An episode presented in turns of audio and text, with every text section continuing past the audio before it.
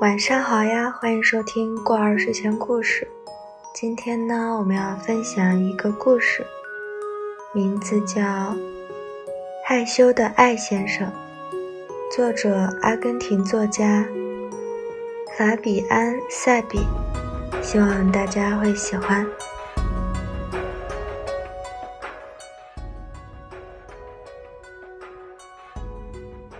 阿奇瓦多非常非常害羞。害羞到连照镜子都要先说声“不好意思”。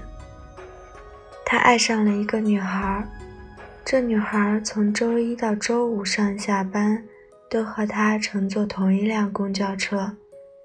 她很漂亮，有一双忧郁的眼睛，总是在六十路车第七排临窗而坐。他从来没有和她说过话，或者正面看过她。这些都是坐在他旁边观察到的。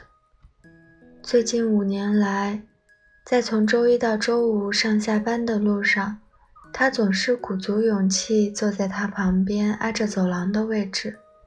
有一次，他清了清嗓子，想引起他的注意，但是那女孩根本没听见。最近五年来，在从周一到周五上下班的路上。他总是在读日报。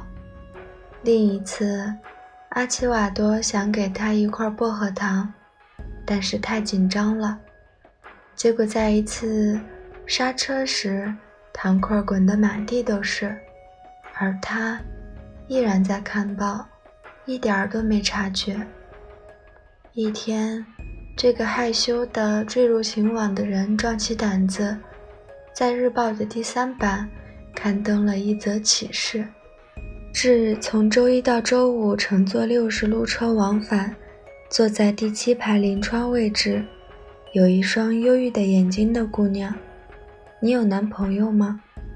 署名：害羞的艾先生。第二天上午，在公交车上，他期待着意中人有所反应，结果什么也没有。但是第三天。阿奇瓦多在日报第三版发现了这则启事：致害羞的艾先生，没有署名。从周一到周五乘坐六十路车往返，坐在第七排临窗位置，有一双忧郁的眼睛的姑娘。他欣喜若狂，一下子把报纸浸到了咖啡里。他把一个羊角面包往腋下一夹，就来到了街上。旅途依然如故，他沉默不语。他埋头看报。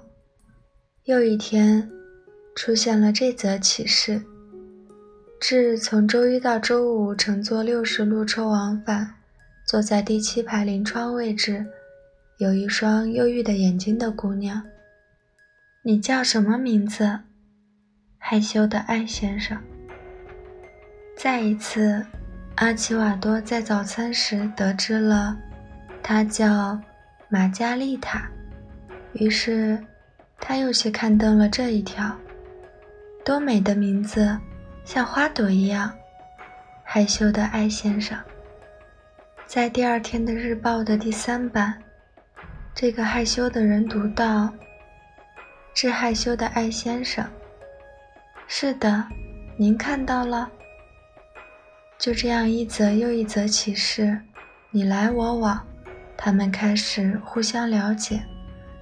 他们通过签字讨论听过的声音、喜欢的电影、昨天的午餐与今天的晚餐，对花园里的动物和小精灵的相同爱好，在政治或地理上的一致看法。冰淇淋的相同口味，以及在文学、鞋子款式或者 C H 算不算一个字母等问题上的分歧。一个星期一，用眼角的余光看到他正在抚摸着那天的启示，阿奇瓦多精神一振，他假装不经意地看了一眼，说：“真是疯了。”不是吗？啊，是疯了，不过也很美。启示依然一则接一则，结果产生了一种出人意料的多米诺效应。忽然，全城所有有着忧郁眼睛的姑娘都认为自己是那个从周一到周五乘坐六十路车往返。坐在第七排临窗位置的女孩，而每个腼腆的单身汉都认为自己就是害羞的艾先生。这样，像阿奇瓦多那样有了心上人的人，都鼓起勇气表白自己的爱。那些有着忧郁眼睛的姑娘，都仔细地观察，谁会是自己害羞的爱人。然后他们总是会发现，有人在暗恋自己，却羞于表白，这样成就了一对又一对有情人。标题新闻中公布的相爱的人的数量不断增长，害羞的人和有着忧郁眼睛的人的数量则持续下降。在第三版，启示仍在继续，同时。阿奇瓦多和玛加丽塔在车上也开始交谈。他给他读各种消息，他则谈谈自己的看法。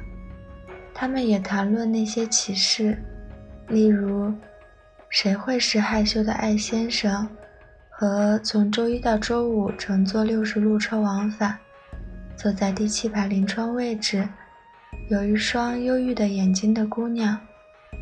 他们会住在哪里？他们是金发，是黝黑皮肤，是光头，是高是矮，是胖是瘦？他们有一天会相识吗？这样，他最终取得了他的信任，而他开始喜欢每天的旅途中有他陪伴。因此，有一天，阿奇瓦多。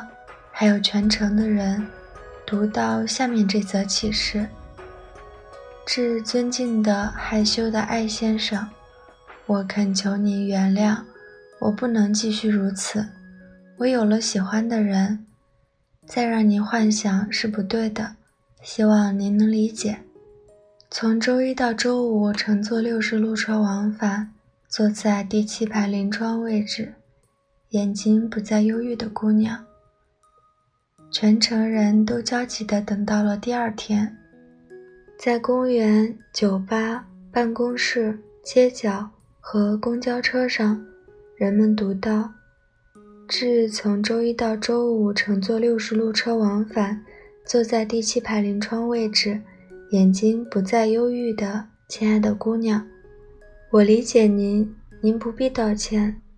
希望您喜欢的人能使您非常幸福。”再会，害羞的艾先生。骑士不再出现，但是幸运的是，害羞的人和有着忧郁眼睛的人的数量没有上升，相爱的人的数量也很稳定。阿奇瓦多在旅途中不再沉默，玛加丽塔也不再买手日报。从周一到周五，他们乘坐六十路车往返。在车厢的任何位置，或站或坐，但是手牵着手。周六和周日，他们享受着甜蜜的爱情，不再害羞。好啦，这个故事讲到这里就结束了，晚安。